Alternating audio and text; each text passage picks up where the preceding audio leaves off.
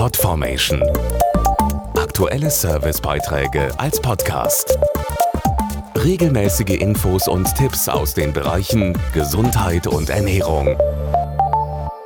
Am 3. März ist Welttag des Hörens, ins Leben gerufen von der Weltgesundheitsorganisation WHO und unterstützt vom Bundesverband der Hörgeräteindustrie.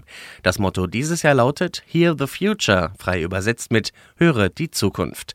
Damit das gelingt, will der Tag das Bewusstsein dafür steigern, etwas mehr auf die Gesundheit des eigenen Gehörs zu achten. Wie steht es um die Hörgesundheit der Deutschen? Das wollte eine Umfrage zum Welttag des Hörens herausfinden. Auftraggeber ist Dr. Stefan Zimmer vom Bundesverband der Hörgeräteindustrie. Die Studie belegt, dass Hörminderungen verbreitet sind. Sechs von zehn Befragten kennen demnach Menschen mit Hörminderungen. Allerdings sind über zwei Dritteln der Befragten die möglichen Folgen unbehandelter Schwerhörigkeit nicht bekannt, wie Stress, Depression, soziale Isolation oder ein erhöhtes Demenzrisiko. Wie kann man diese Risiken verringern? Indem man frühzeitig vorsorgt und zum Beispiel am Welttag des Hörens einen Hörtest beim nächstgelegenen Akustiker macht.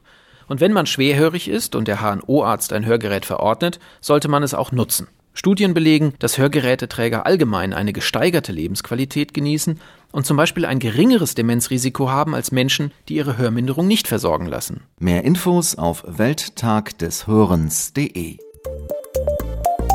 Podformation.de Aktuelle Servicebeiträge als Podcast.